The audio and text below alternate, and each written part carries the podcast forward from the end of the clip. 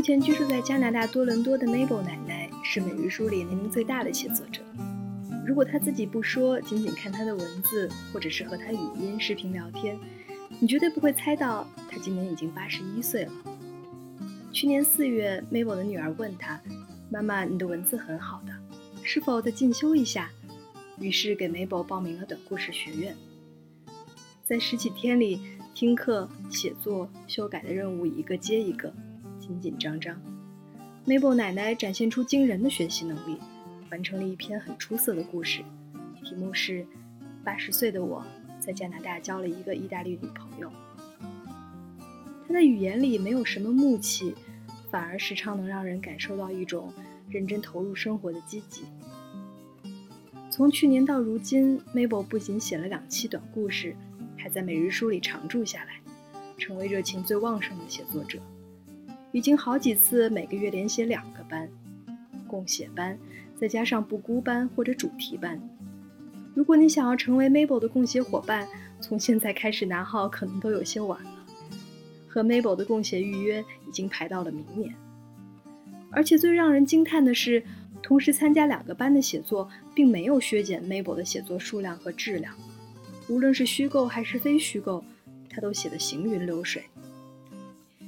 每每点开 Mabel 奶奶的写作页面，我都想叹气感慨：这当真是一位八十多岁的奶奶吗？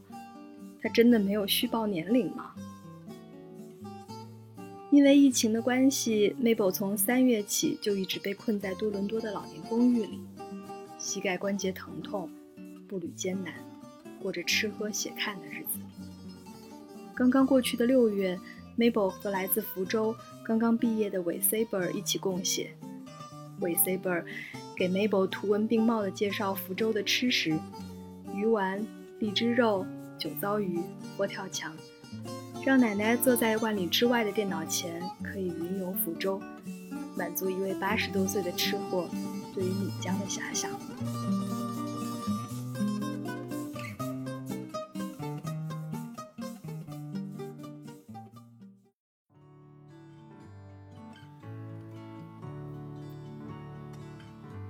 月的第六天，Mabel 自多伦多颁布了居家令后，女儿们强烈要求我这个好动分子必须遵守承诺，不得私自外出。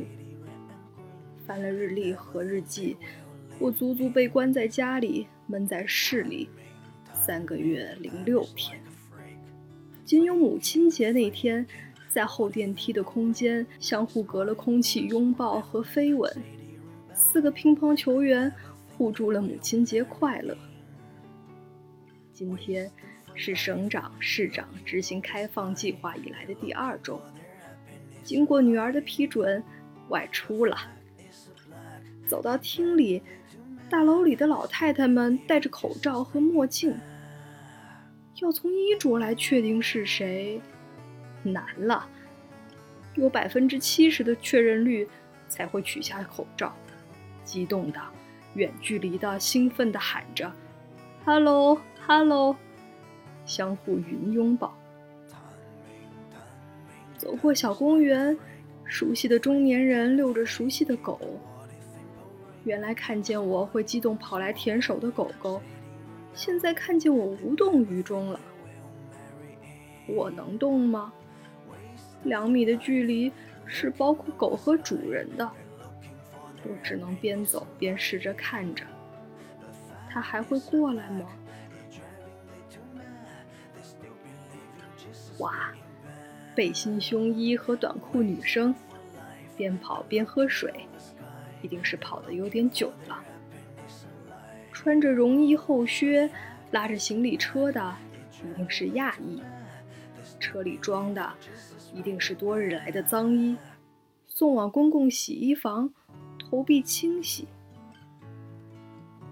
小巴黎烤贝点心店，这是我买甜点的首选。糖吃的椅子全爬上了桌子，开个窗口，供应的是面包。那些长棍是法国人的最爱，当然吃口比罗宋面包要好得多。可对于我来说，没有意义了。走过橱窗，我侧眼一望，这个身影是我吗？狗牙啃过似的头发，圆滚滚的身材，瘸着腿的人，是我吗？唉，当然是我。大家都保持着间隔距离两米，这不是我，又是谁呢？想起大小女儿的话，这个时候胖可以提高免疫力，老太太要考虑的是病毒感染，不是苗条身材。想到这里，我马上不再为肥胖纠结了，满足舌尖也是一种乐趣。四条短短的马路走得有点香汗淋漓，膝盖抗议。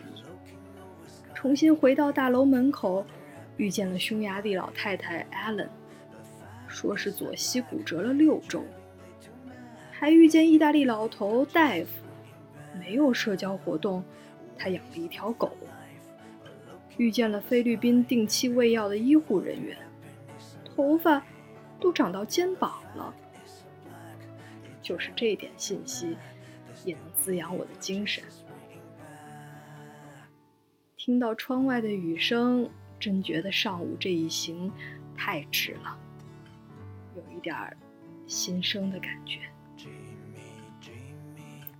对了，Saber，看到你发的福建小吃，奶奶又有新问题了。图片上的那一碗是什么？藕片那么大。和什么肉类一起殉情呢？那汤里的是面条还是米粉？福建出产大米、芋头、藕，还有不少水果吧。一直知道福建出龙眼、出边烤橄榄，还有各种蜜饯，请你介绍一两样，让我加深。加多对福建蜜饯的印象吧。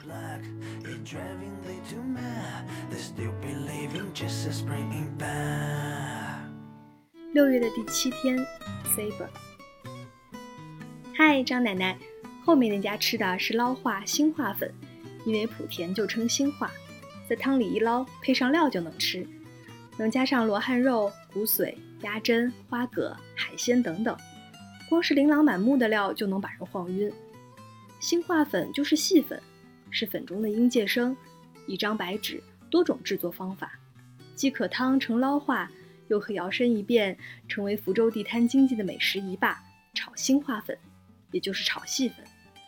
一个蛋，一点瘦肉丝、胡萝卜丝，马上就可以 C 位出道。七到十块钱就能让奔波在外的异乡人吃上一顿晚饭。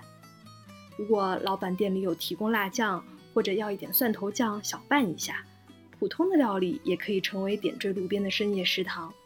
那这顿饭既可安顿肉身，也可以安顿灵魂。我发的这张照片就是捞化店选料的场景，满满的猪杂。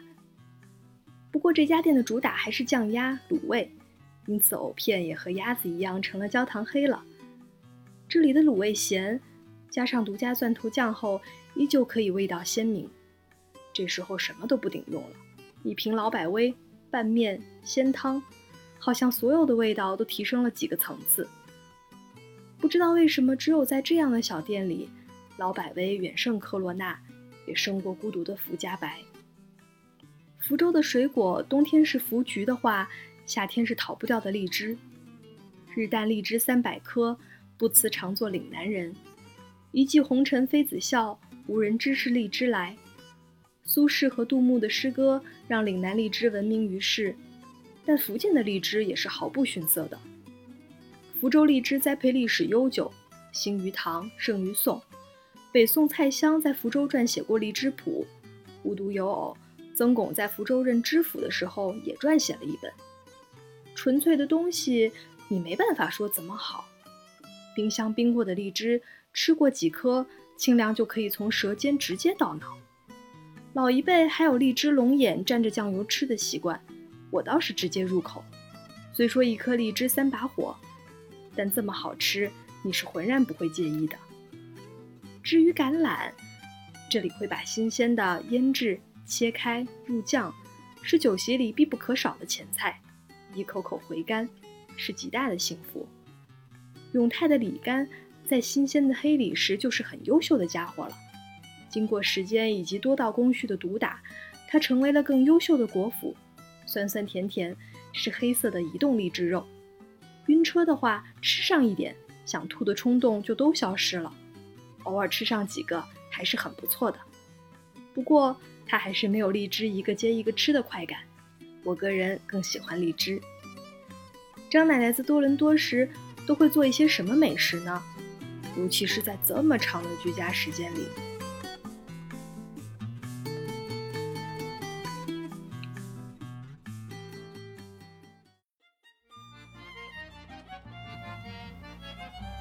六月的第八天，Mabel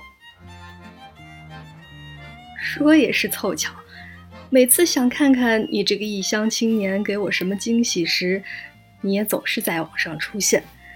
我的餐前食品竟然是那么丰富的新化粉，海水捞、汉炒都可以。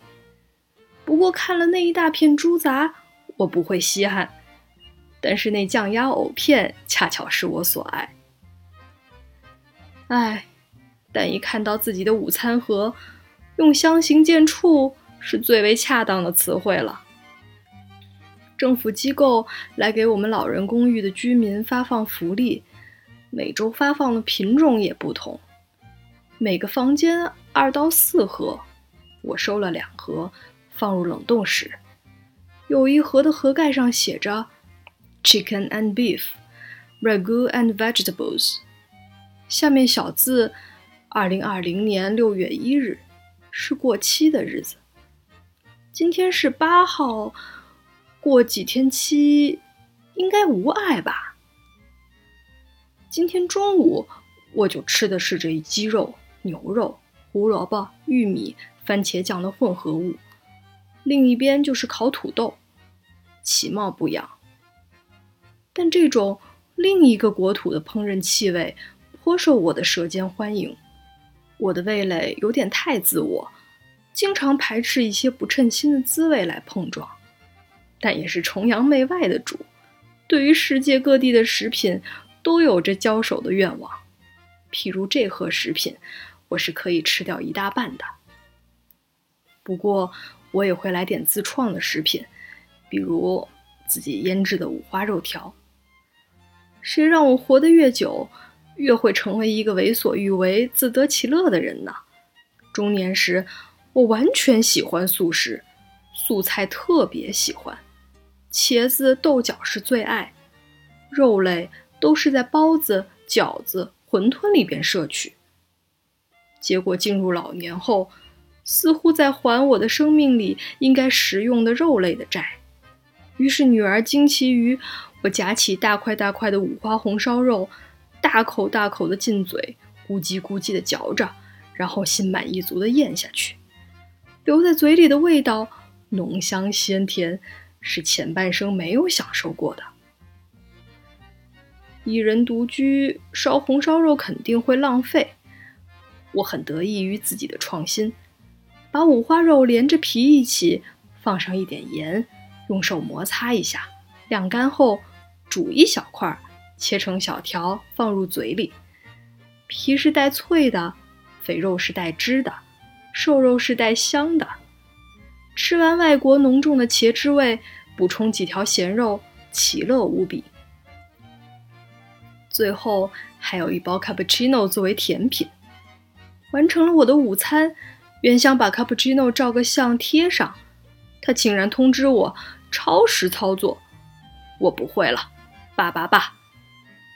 看到你说福建的荔枝，年轻时我在上海，那时的水果保鲜技术是没有得到解决的，于是南方水果能抵达市场的少且珍贵，新鲜的荔枝和桂圆少见，买到家里剥去果皮都是一景。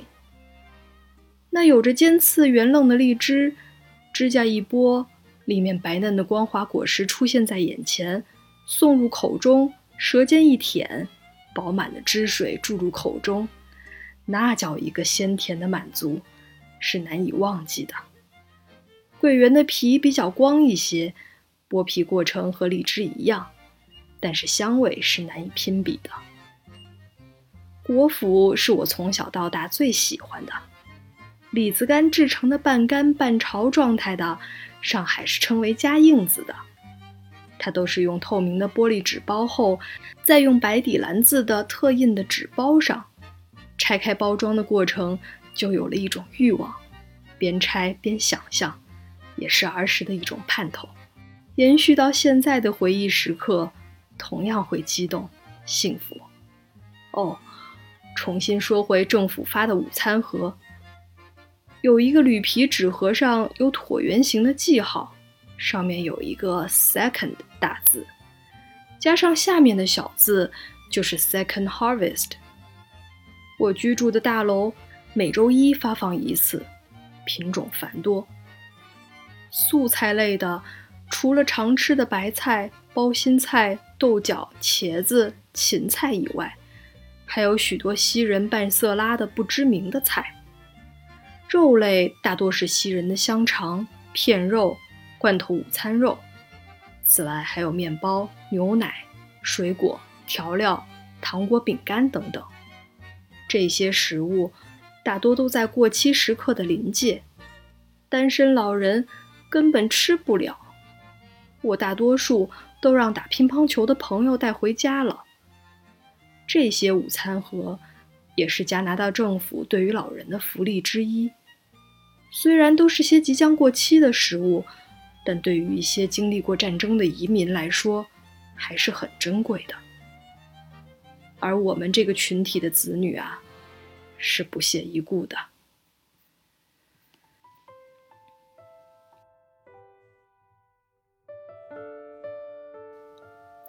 上个月，每日书学霸莫周老师给 Mabel 私下里写了一封信，他说：“您就像来自未来的天使，让我跳出年龄的局限，用未来的视角去看问题。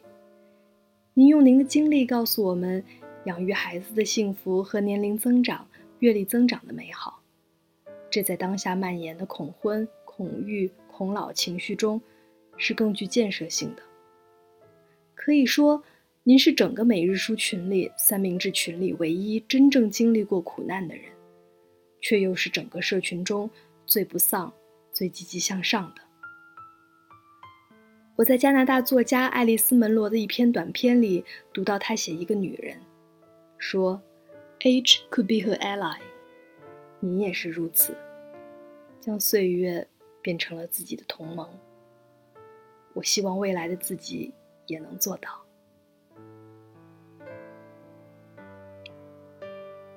在当下，大家似乎都习惯把自己称作老人、老年人，拥有颈椎病、脱发、失眠种种症状，陷入对于变老的焦虑中。但在 Mabel 面前，所有这些对于年龄的焦虑似乎都拿不上台面来。记得 Mabel 第一次参加短故事学院时，热身练习里有这样一个小题目：尝试着描述一下自己的家庭。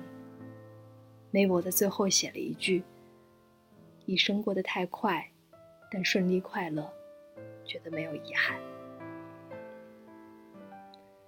你对自己的人生要活到多少岁有什么样的想象吗？不过，也是很少会想象到八十岁的样子吧。但 Mabel 让我们对八十岁的人生有了更多具体的想象。